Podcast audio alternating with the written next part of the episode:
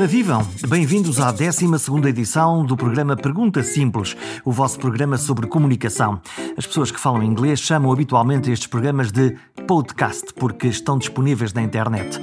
Por esta altura, espero que já tenham passado pelo site do perguntasimples.com e firmado o vosso nome na mais exclusiva lista de subscritores. Ora, por e-mail, por Apple iTunes ou Google Podcast. Vocês escolhem e depois contem aos vossos amigos.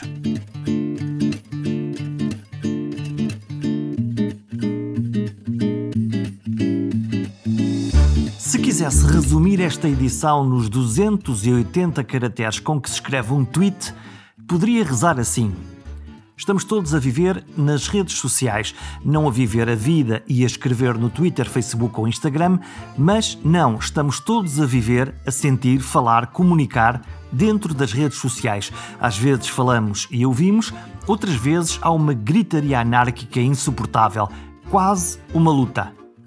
Zuc! Enviar foram 240 letras e espaços. E agora espero que apareçam os que concordam, os que resmungam, os que discordam e até aqueles que aparecem apenas para insultar gratuitamente. Mas a convidada de hoje, Carmo Afonso, adora esta dialética e tem uma voz própria, no Twitter e fora dele. Fora das redes escreveu um argumento de um filme, um belíssimo filme português chamado Por Linhas Tortas. Se ainda não viram, vão lá espreitar. Se a quiser provocar, posso dizer que, afinal, na vida real, ela vive entre leis e tribunais e até concordamos em discordar que as sentenças têm mesmo de ser assim, longas e incompreensíveis para nós, os comuns mortais. Ou então, arrisco tudo e chamo-lhe influenciadora do Twitter. Ah, e funciona lindamente. Uh, como só nos estão a ouvir, ninguém me viu revirar os olhos. Eu acho, acho que essa, essa, esse conceito é uma coisa um bocadinho detestável. Uh, por isso eu não vejo assim, felizmente. Agora, acho que há um, o, que, o que eu faço no Twitter e o que vejo uh, muitas pessoas fazer no Twitter, eu acho que é quase um trabalho.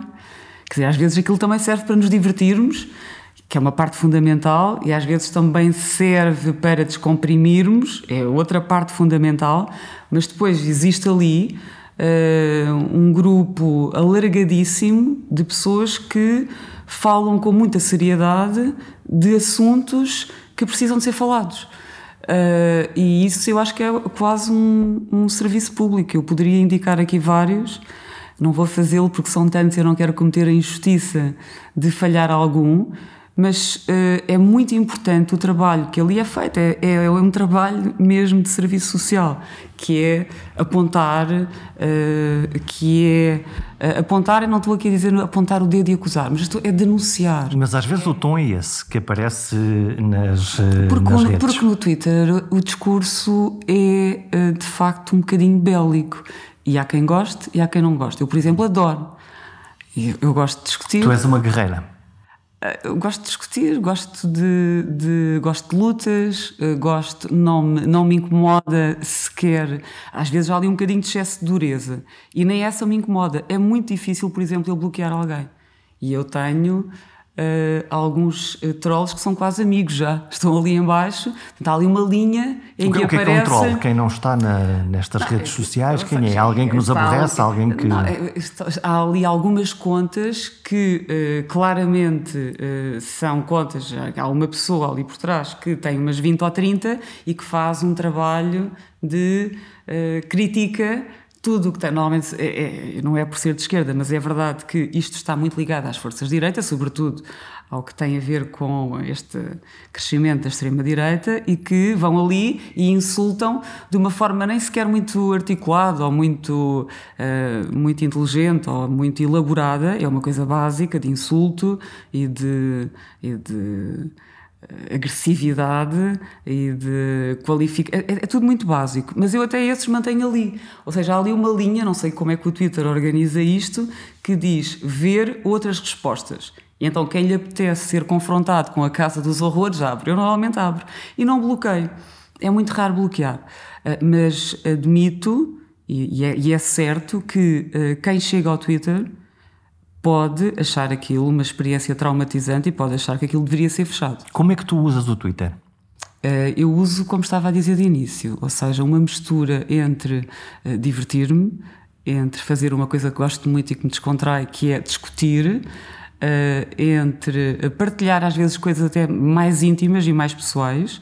Portanto, o meu Twitter é muito verdadeiro nisso, é muito transparente e depois muito para falar de coisas que me interessam, como seja política, como seja ambiente, como, seja, como sejam quaisquer temas da atualidade. E isso talvez seja a parte mais importante. E tu misturas o que é provocação, o que é informação, o que é que são posições que tu tens sobre os temas, uh, tu vais fazendo essa, essa uh, mistura. Eu, eu, posso pensar que uh, o Twitter é para a elite intelectual bem pensante do século XXI, o Facebook para o povo e o Instagram para os belos? Não, não, não sei, eu acho que isso não será correto. Eu estou mais no Twitter, abandonei um bocadinho o Facebook, então lá estou, mas diria que hum, o Facebook é, é um bocadinho uh, dizer bem e elogiar, sei lá, uma coisa típica do Facebook é, por exemplo, aparece uma fotografia em que uma pessoa ficou claramente mal. E, e, e, e, depois é, estás tão bem, estás sempre, estás incrível, amiga. E qualquer amiga devia mandar uma mensagem a dizer: tira isso, por favor. Isso é o cinismo das redes? Não é cinismo, é um bocadinho. É fofinho. O Facebook tem ali um lado fofinho. Estão e... lá os pais, estão lá os avós. Sim, sim. Por exemplo, eu não gosto de discutir política no Facebook e quando vejo que isso se proporciona, eu não respondo muito porque estão lá mesmo as minhas tias, estão lá mesmo as minhas primas, está lá mesmo a minha família e, e seria altamente desagradável que elas assistissem a coisas que me dizem no Twitter, por exemplo. Por isso eu resguardo-me muito. Achas no... que determinadas pessoas dos teus círculos não aguentariam a linguagem que se pratica no, no, no Twitter? Ou que se tu fizesses essa passagem de um lado para o outro ficaria tudo com, com os cabelos em Não, o Twitter é muito bélico, mas é um bélico, não é só intelectual, é um bélico também muito rude, não é, não é ali um jogo Qual é o encanto disso? Do Twitter? Hum, sim, do, da rudeza, da, da, dessa agressividade. Vamos lá ver, a rudeza pela rudeza não tem absolutamente interesse nenhum e desacompanhada de uma de defesa de uma ideia, ainda menos. O que eu estou a dizer é, uh, respondendo à tua pergunta, não podemos de todo resumir o Twitter como uma bolha de intelectuais que ali está. Também há. Eu acho que há ótimos investigadores, há jornalistas, há, há pensadores livres, há, há, ali o melhor, o mais interessante, eu encontro no Twitter, mas também há, obviamente, muito lixo. E depois há uma modalidade que. E eu até acho que não sou das, das praticantes mais duras. Eu gosto muito de discutir, mas gosto de fazê-lo com alguma delicadeza, se não com muita.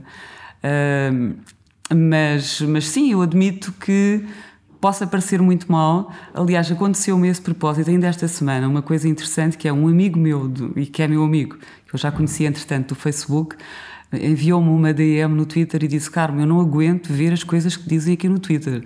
Eu disse-lhe: Não, não, não fiques, isso não preocupa nada, é mesmo assim. Ele sim, mas incomoda muito.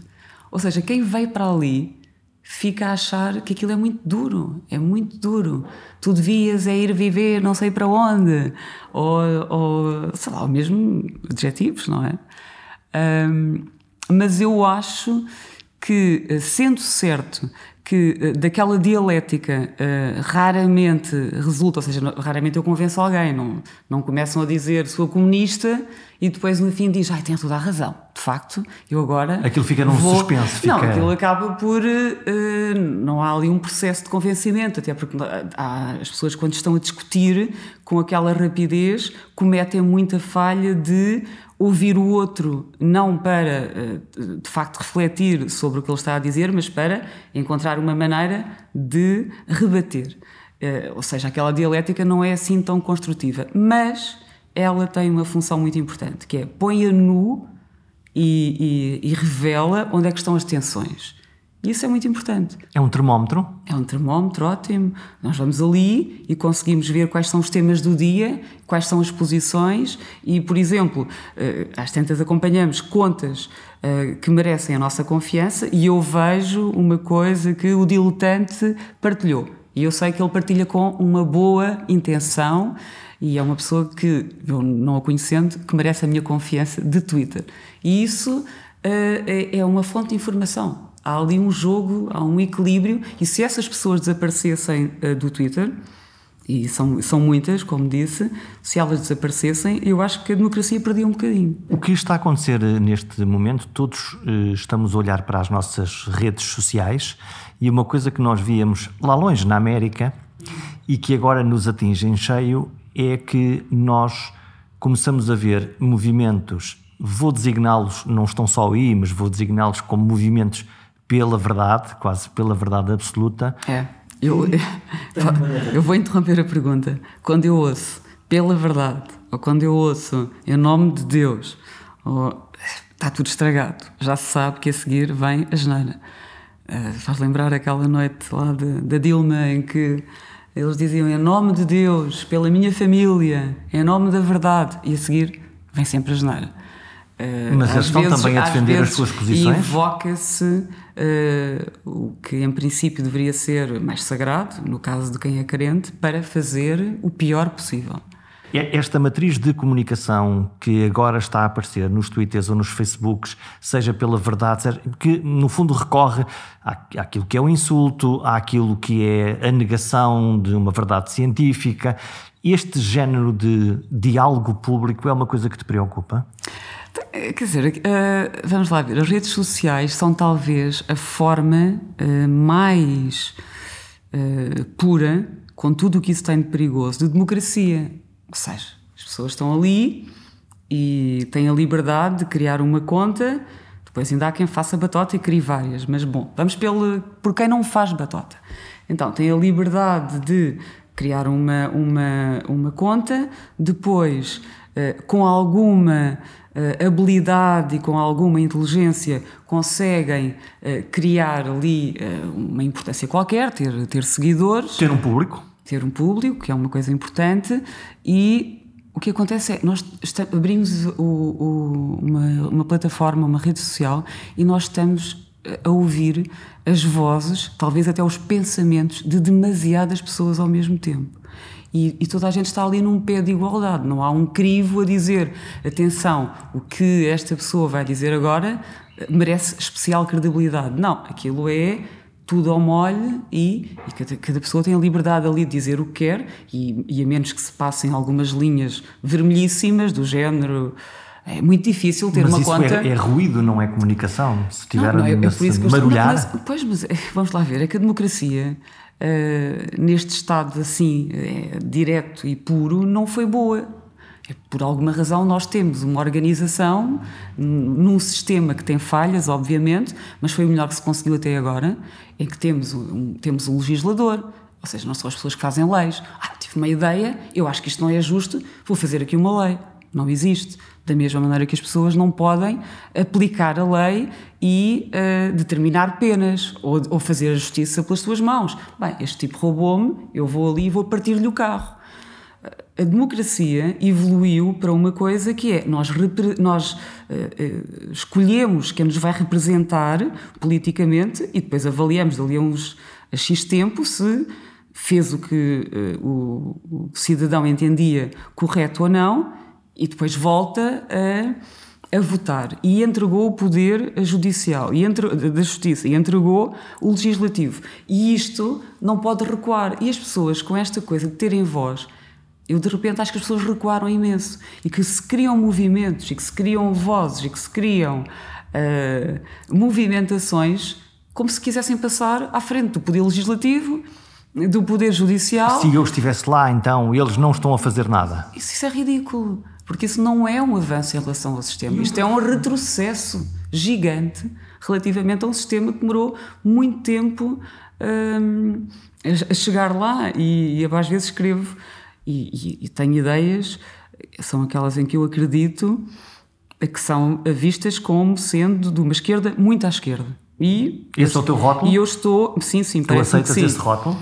Aceito, até tenho, até tenho bastante orgulho nele, mas é assim, vamos lá ver, eu não conheço, eu não dou como exemplo eh, do melhor que já se conseguiu, o que me estou sempre a dizer que é a Venezuela ou não sei o quê, quer dizer, vamos lá ver. A Venezuela, a Rússia, o que for, a China. Eh, não existiu até hoje, não existiu até hoje uma, uma um, um exemplo de um governo de esquerda eh, muito à esquerda, de esquerda radical, que tenha corrido bem. Isto tem que ser dito. O melhor que se conseguiu é mesmo, ou foi mesmo, ou tem sido mesmo até agora, as democracias europeias.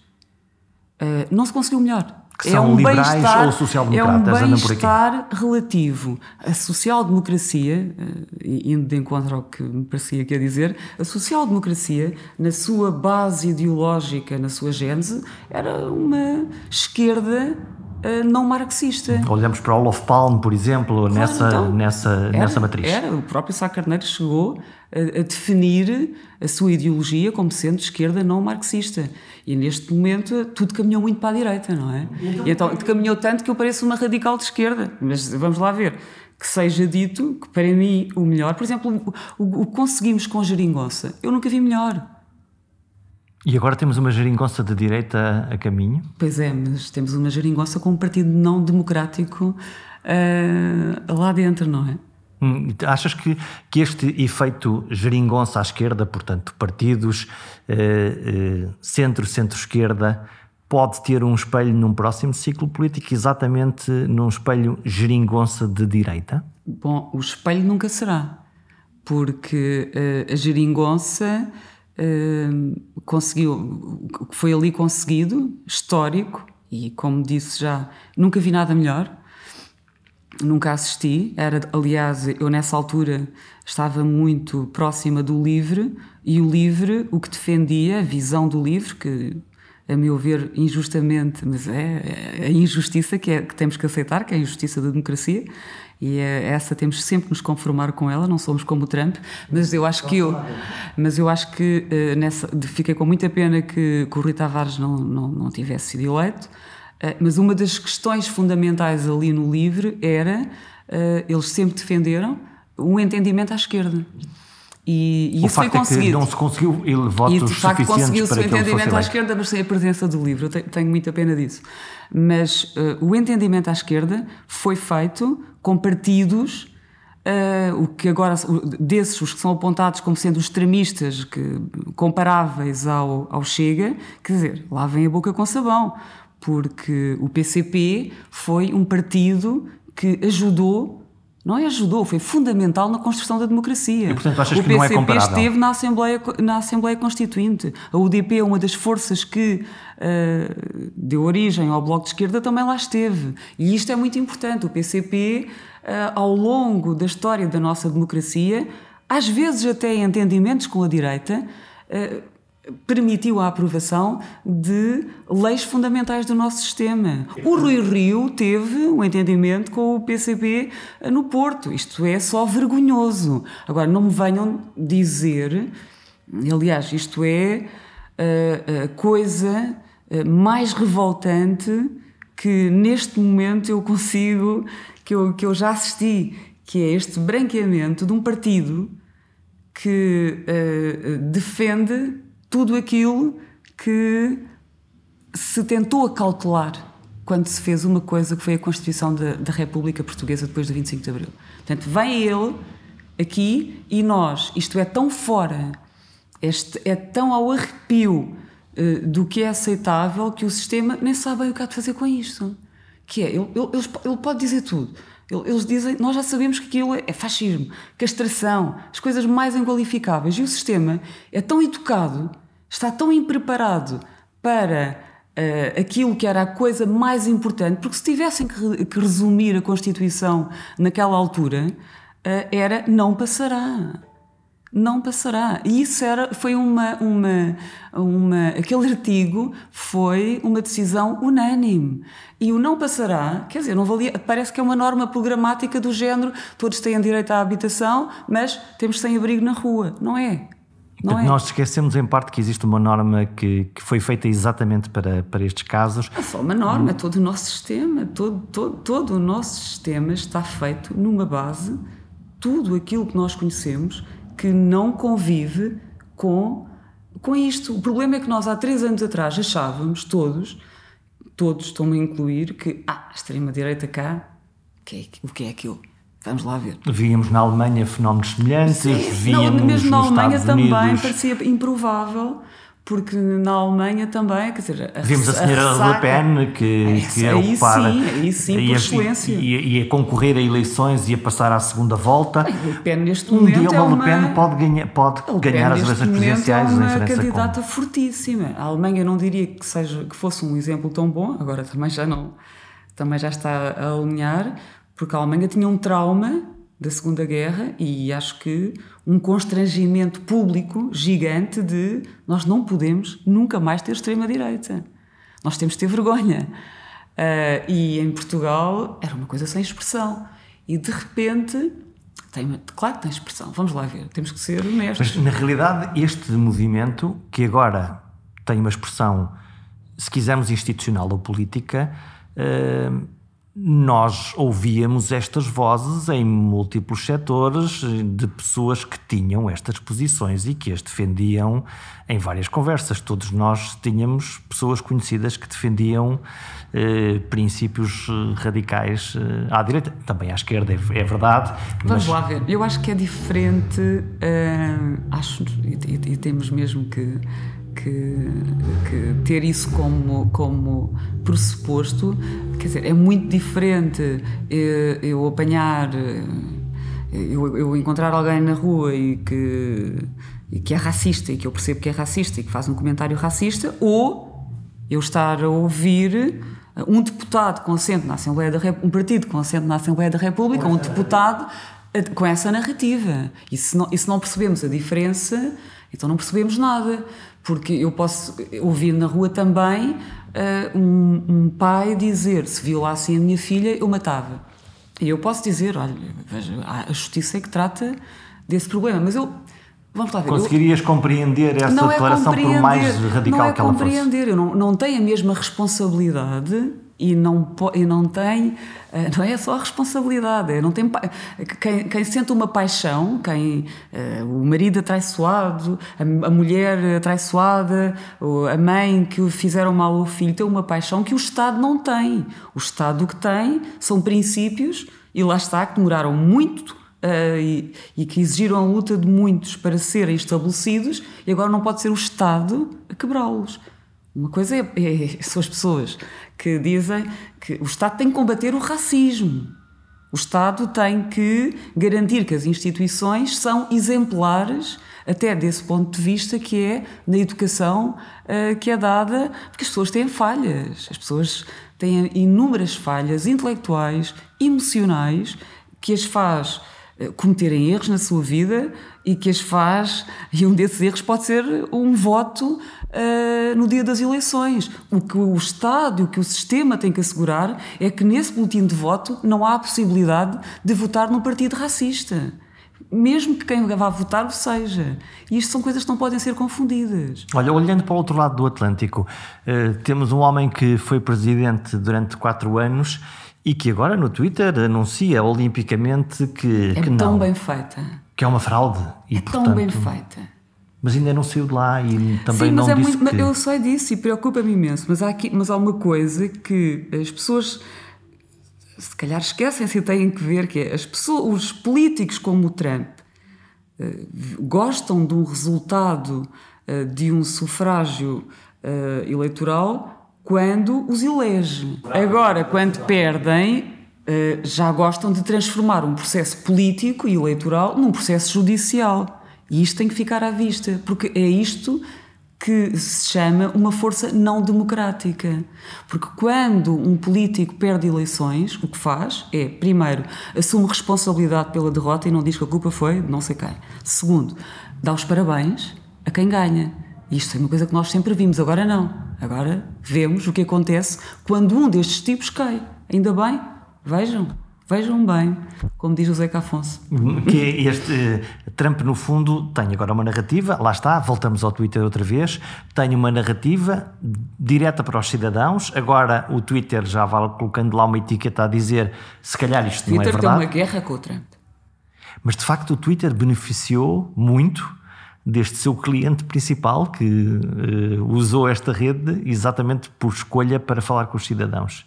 E agora tem exatamente Tu ficas confortável ou ficarias confortável que o Twitter começasse a marcar os teus tweets eh, mais animados como se calhar a Carmen não está a dizer a verdade?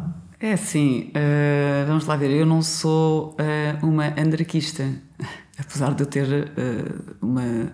tenho alguma simpatia pelas ideias, mas eu, eu já, já aprendi há muito que tem que existir alguma organização.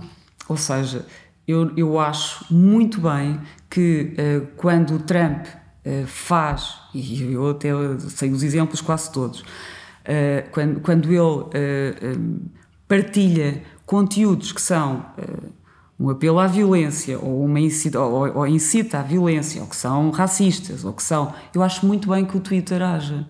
E isso é, para mim, um motivo de orgulho de estar naquela comunidade. Eu acho muito, muito bem. Embora a minha pergunta é se estarias confortável se algum ser, dia... Ser sujeito ao mesmo escrutínio uhum. que todos, claro que sim. E de um alguém que tu não sabes quem é, de facto, está a algures na, na rede...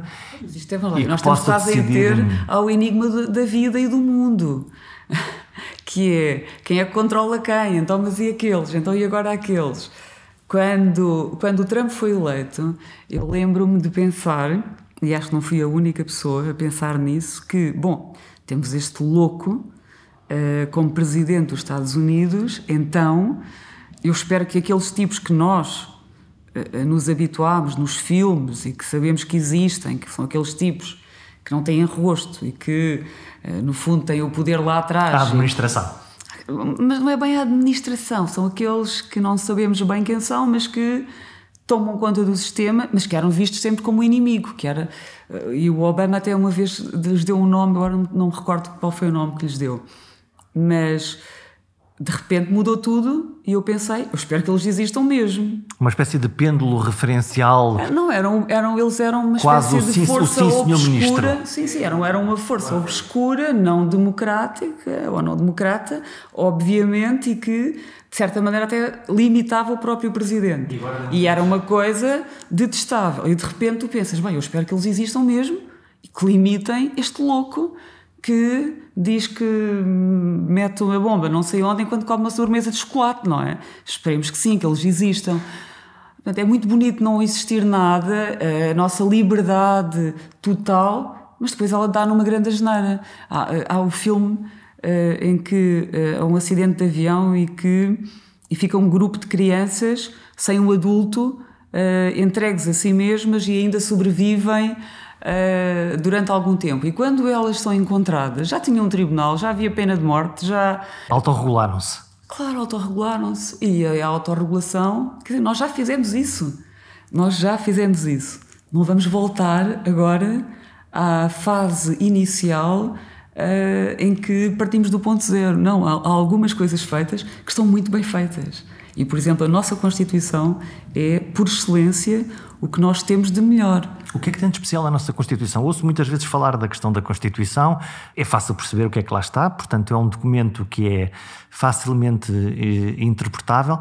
Eh, Deixa-me perguntar-te de outra maneira. Estamos a viver os tempos da Covid, uns tempos de pandemia. Eh, como, é que tu estás a viver estes tempos de pandemia e já agora como é que tu estás a ver os limites que a Constituição impõe para que liberdades individuais, como andar na rua, passar de conselho para conselho e outras, eh, estejam a ser testadas eh, entre a necessidade de conter uma pandemia, que todos sentimos, e também o, aquilo que é de mais sagrado que nós temos, que são os direitos, liberdades e garantias, é assim que, que são plasmadas? Então, eu aí tenho duas pessoas eu não gosto de uh, ter que estar em casa às 11 da noite. Eu, por menos que isso, fugi de casa aos 16 anos.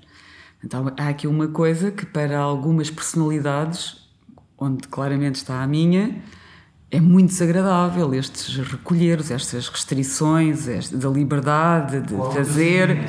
O meu sentimento é de, de, de, enorme frustração e até de alguma angústia. Mas e uh, como alguém disse, aliás foi uma filha que me disse, uh, tudo o que se diz antes de um mês não conta muito.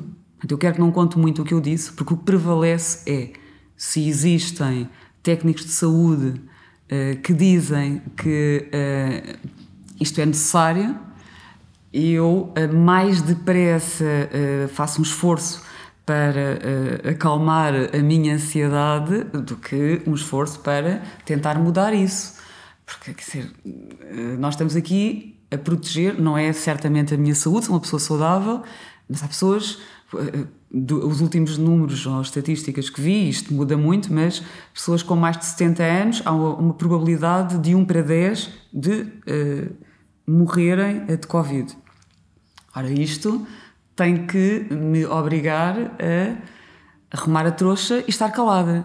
Não é a minha liberdade que está aqui em causa. Eu confio que uh, não há de ser aqui o mundo inteiro que está a tentar eh, restringir-nos e, por isso uh, eu faço uma coisa que é da mesma maneira que muitos foram para a rua e foram lutar pelo coletivo, eu acho que agora estamos muitos em casa e a aceitar coisas muito difíceis de engolir pelo coletivo. Hum, eu posso pôr uma palavrinha nesta nossa conversa? E se isto for um bom precedente, hoje perfeitamente justificado, e quiçá amanhã poder ser utilizado para outra coisa qualquer, com uma justificação tão próxima como esta? Ou seja, se isto não é um ensaio que fica montado e depois a propósito de qualquer coisa já estamos treinadinhos para estar em casa e para ser controladinhos. Isso, isso irritar-me é imenso. Porque, no fundo, a Constituição estabelece, estabelece alguns limites eh, que nós imaginamos que fossem utilizados se os espanhóis nos invadissem, se o meteorito caísse no Alentejo, nós imaginamos, quer dizer, imagino sempre coisas muito catastróficas e radicais. E, subitamente, nós eh, eh, estamos a usar um mecanismo para a proteção da saúde pública e não há nenhuma dúvida sobre. Quer dizer, não sei se há, eu não, eu não tenho capacidade para avaliar, do ponto de vista médico, o que está a ser feito. Não tenho, por isso não vou fazer isso. Seria de uma irresponsabilidade total. O máximo que eu posso fazer é ouvir e. Uh, e acatar, não vou quebrar o recolher obrigatório, não vou atravessar conselhos se me dizem que não os devo atravessar, a menos que seja necessário e isso já está, essas exceções estão previstas e, e pronto, e como disse, isto desagrada-me tudo imenso e aí não há nada pior para mim, digo eu, do que restringirem a minha liberdade. Mas quer dizer, o que é vamos fazer? Vamos, uh, vamos uh, pôr em causa uh, o, que, o, que, nos dizem, que é os números diminuem, e aliás, esta coisa dos números, para mim, os números que contam, do que vejo, é quantos internados e, especialmente, eh, quantas pessoas estarão, estão nos cuidados intensivos, porque não vejo que seja tão interessante assim ou tão importante saber que o meu filho que está no liceu que uh, deu positivo. Não é assim tão grave para ele. O que nos interessa é, e estes números às vezes são uma maneira bastante desagradável, digo eu, e isso é um tema que me interessa, Tu é, irritas-te com a informação televisiva, nomeadamente, com o tipo de informação que hoje está no ar? Não, eu acho que, uma, acho que, acho que houve aqui um problema de comunicação, que agora, se calhar, já, já vai tarde para ser corrigido, mas uh, deveria ter-se pensado, e deveria, não sei, não, não sei quais são bem as perspectivas, mas deveria pensar-se numa forma de comunicação que uh, informasse verdadeiramente as pessoas, mas que não lhes desse tanto medo. Ou seja, que dissesse isto é seguro, isto não é. Porque esta coisa. Portanto, tu queres uma certeza absoluta na comunicação quando aparentemente nem os cientistas, nem os médicos. Não, não, nem... mas há coisas que, quer dizer, há coisas que são um bocadinho óbvias. Há, há, há informação que, que, que, não parece assim tão. Uh, como é que é dizer? Tão. Uh, tão difícil de explicar? Não, não, tão incerta. Há uma que é, não sabemos bem quando é que isto vai acabar, não sabemos. Para ti há uma necessidade de comunicação. Que é, sim, sim, porque isso. As pessoas estarem agarradas aos telejornais que têm como uh, princípio é uma realidade, audiências. E as audiências conseguem-se com alarmes e com este clima e com estas notícias. E as pessoas estão ali eh, um bocadinho desprotegidas a consumir aquilo.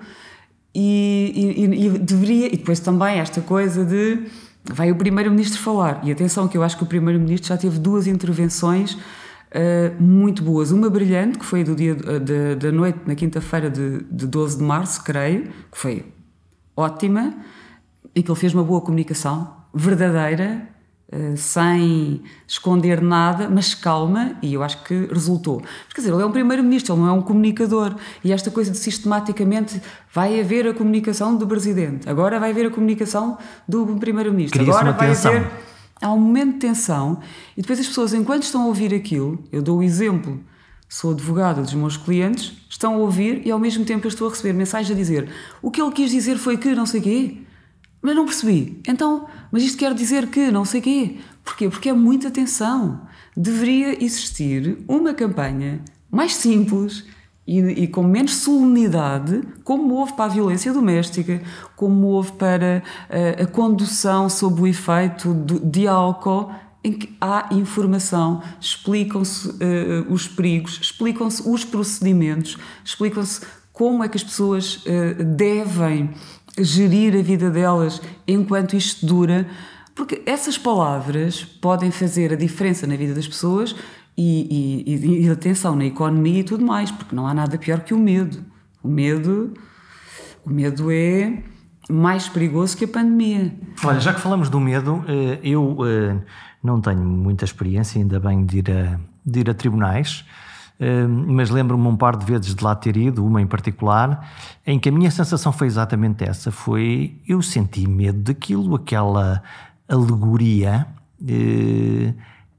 assustou-me profundamente e eu não era, não era o criminoso, eu era só uma pobre testemunha que lá fui dar o meu contributo. É verdade, eh, é verdade, mas quer dizer, eu acho que não sou assim a voz maioritária nisto, mas uh, o que se passa nos tribunais. Tu és advogada, vais ao sou tribunal, advogada, vou ao tribunal, pessoas. tenho uma toga, uh, sento-me uh, acima das testemunhas sento-me abaixo do procurador do Ministério Público, que por sua vez se senta abaixo do juiz, ou seja, há ali uma hierarquia uh, e uma solenidade e uma demonstração uh, de autoridade tão grande, tão grande, que ela é castradora daquilo que se pretende durante uh, um julgamento, que é a descoberta da verdade.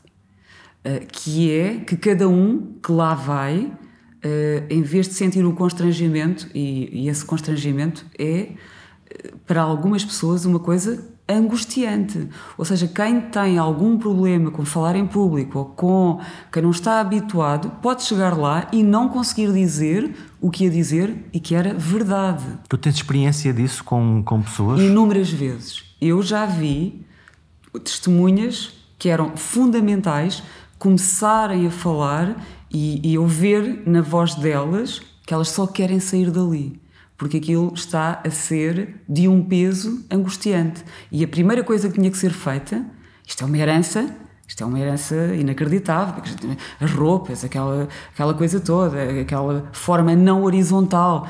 A primeira coisa que tem de ser feita para. Hum, para se conseguir que uma pessoa deu o seu máximo contributo e foi por isso que ela foi lá e não foi trabalhar e abdicou do seu dia e foi cumprir um dever cívico, a primeira coisa que lhe tem que ser dada é as condições para ela falar e até para estar nervosa, então vamos lá, espera um bocadinho, olha que isto aqui não, estamos aqui para ouvi-la. Mas há um peso de autoridade, é a um comunicação peso, implícita, até gestual, um é peso, essa. Sim, nós dirigimos uns aos outros de uma forma absolutamente de um século uh, qualquer passado e não tão bom, com a devida vénia e com.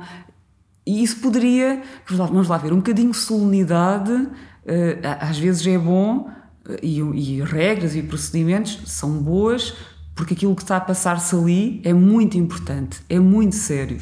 Agora, quando essa solenidade e quando toda aquela. Uh, aquele teatro que existe ali uh, não está a contribuir, uh, pelo contrário, está a prejudicar o que é o principal objetivo, então deveria ser repensado. Então deveria ser repensado, porque as pessoas não deveriam ir para ali com medo e não deveriam ir para ali com o peso daquilo tudo, das roupas pretas, da, daquelas da, da, da, posição, cada um mais alto, outro, ah, um degrau mais alto, outro mais. E, e, ninguém se deve sentir assim quando está a trabalhar, nem mais abaixo, nem mais acima, e sobretudo quando está a acontecer uma das coisas mais importantes. Isto é um dos três poderes. Temos o poder um, temos, um dos três poderes é precisamente este. O que se passa dentro de um tribunal é uma, uma coisa de uma importância vital. E, e se não funciona bem, nada funciona bem. Quando uh, estamos habituados a que, quando se é dado conhecimento público de uma acusação, ela tem milhares de páginas. Quando um tribunal produz uma decisão, eh, uma sentença, se podemos usar lato senso a expressão, o texto é longuíssimo. Mas ainda bem. Não, não, ainda bem. Isto não é para. Eh, ainda bem, que, ainda bem então que me, que, me, que me pergunta isso, porque o que eu disse nada tem a ver com. Essa parte não se pode perder. Porquê? Porque há uma parte. Uh, e, as pessoas, quando leem uma acusação, devem procurar uh, um advogado ou um defensor oficioso, que, conforme o Estado garante que todos têm uma proteção de um eh, de um advogado, de um profissional que ajuda a descodificar aquilo. O objetivo eh, de uma sentença não é, certamente, ele ser de leitura fácil e acessível para quem o vai ler. Não, ele tem, é ela, ela tem, tem, que ser uma peça bem fundamentada uh, e claro que isso tem uma complexidade que é natural que não seja de leitura fácil para qualquer pessoa isso não tira em nada, pelo contrário, é muito importante que sejam boas sentenças, bem fundamentadas, que esse trabalho técnico se mantenha. Eu também, quando vejo uma radiografia, ou quando olho para um, um ataque. Mas teria, haveria olho, alguma vantagem? Eu não, eu não, digo, ah, isto está muito difícil, eu agora não consigo perceber nada, sei lá, se o osso está. Eu não tenho que perceber, eu, Mas eu mostro alguma, ao médico. alguma vantagem de, dos cidadãos conseguirem, no fundo, perceber. Hum, nem que se fosse de uma forma resumida, aquilo que são as decisões finais dos tribunais. Estou a pensar nos casos até mais mediáticos em que nós não sabemos exatamente o que é que lá está escrito. Não, quer dizer, é como a medicina, quer dizer, quem, quem, quem está ali, uh, os juízes que estão ali uh, e que escrevem, que redigem aquelas sentenças, dizer, estudaram muitos anos e estão a fazê-lo, e, e, temos os juízes portugueses, eu acho que são muito bons até. Uh, estão a fazê-lo, eh, certamente o objetivo não é ter uma escrita uh, que seja de bom entendimento ou de fácil entendimento. Que eles querem é fazer uma boa peça justa e bem fundamentada. E esse é que deve ser o objetivo. E eu também não tento interpretar quando me mandam fazer análises, faço as análises e depois chego a casa Quer dizer, vou mostrar um médico. Não, não, nem tudo tem que ser. Uh, lá está, esta, esta, esta coisa da democracia não é totalmente direta. Existe aqui algumas uh, algumas mediações entre o que é o cidadão ou o povo e o que é o poder político, ou o poder judicial, ou o poder legislativo. Ainda bem, não é, não, não é, não é, não é suposto que o meu pai leia um decreto-lei que diga: Olha, vi aquele decreto-lei e achei muito bem. Sim, senhora, achei muito bem. Se ele achou muito bem, provavelmente não estará assim tão bem. É normal que continue a existir uma mediação. E o problema do Twitter e do Trump estar a, fazer diretamente eh, a sua comunicação e não existir aqui um mediador, e era o jornalismo por excelência que o deveria fazer, o perigo é, nas redes sociais, é deixa de haver mediação. E a mediação é muito importante. Vão, uh... é, é, é, aqui esta coisa do jornalismo e, e o a perda de, do protagonismo do jornalismo é uma coisa assustadora. Quando falas agora do, do Twitter e do, e, do, e do Trump, dessa linguagem direta, e nós estamos praticamente a, a fechar, ah, é? hum, estamos, a conversa corre sempre, sempre eh, rápido. Hum, tu escreveste o argumento de um filme, Por Linhas Tortas, que fala exatamente da. Não tem da... por, é só ah, linhas. ali está. Nós temos um cartaz aqui ao lado com, com, com, para, para me lembrar, por isso é que eu disse o título, com, com, com esse título. Um, eh, onde tu, enfim, metaforicamente dizes qualquer coisa como eh, estamos todos a ter quase uma vida paralela entre a nossa vida real e a nossa vida das redes sociais. Ainda estás aí? Estou mais adiante até.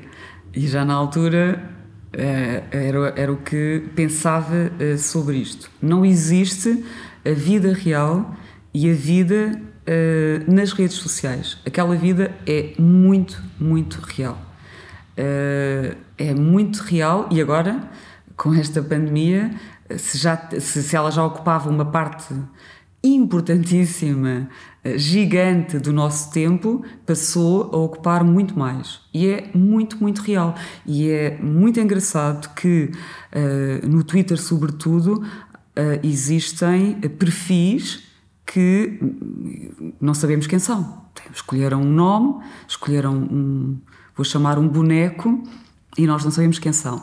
E é extraordinário como de facto se criam uh, relações uh, afetivas e relações até de, de, grande e profunda amizade com pessoas que nós não sabemos quem são. E é muito engraçado também como os próprios, uh, até, até os trolls passam por isto, que é, têm um boneco, ninguém sabe quem os eles são. Os trolls são os chatinhos, vá, vamos lá sim, pôr... Sim. Então, e tem um boneco, ninguém sabe quem eles são, estão ali só para a pancada mas sentem o peso da humilhação e recuam. Ou seja, aquilo é muito real. Quanto mais quem usa, uh, quem usa uh, o seu perfil, dando o seu nome e dizendo quem é. Onde é que ficam é os vulneráveis aí? Como assim? Quais vulneráveis? Oh, tu és crescida e adoras a pancada, já percebi, na linguagem, no Twitter, mas eu não, imagino eu gosto, que... Mas também gosto, vamos lá ver, gosto da pancada. Que há pessoas mais vulneráveis que uh, estão expostas a esta a esse corrupio e que se calhar. Aquilo permite que cada um gira a sua participação e quem segue, há pessoas que têm a sua conta protegida e por isso não, não é possível ir lá uh, interagir a esse perfil, a não ser que uh, um pedido uh, tenha merecido aceitação, um pedido para seguir. Então, as pessoas conseguem sempre proteger-se e fazer a coisa na medida daquilo que é a vontade que têm de participar uh, nesta. participar nisso que eu disse que era uma luta. E há twitters paralelos, atenção. Ali há, há, há, muitos twitters ali, há uns que não são nada agressivos, que não são nada bélicos, não são nada políticos. Há uns que até são muito carinhosos e há uns que até há um bocadinho de tudo. E há, e há científicos, e há, é por isso que eu digo, ali é o melhor sítio. Se queremos ter informação, se queremos ter investigação, se queremos saber, e aliás até jornalismo, porque qualquer uh, jornal, qualquer, qualquer, publicação tem lá presença.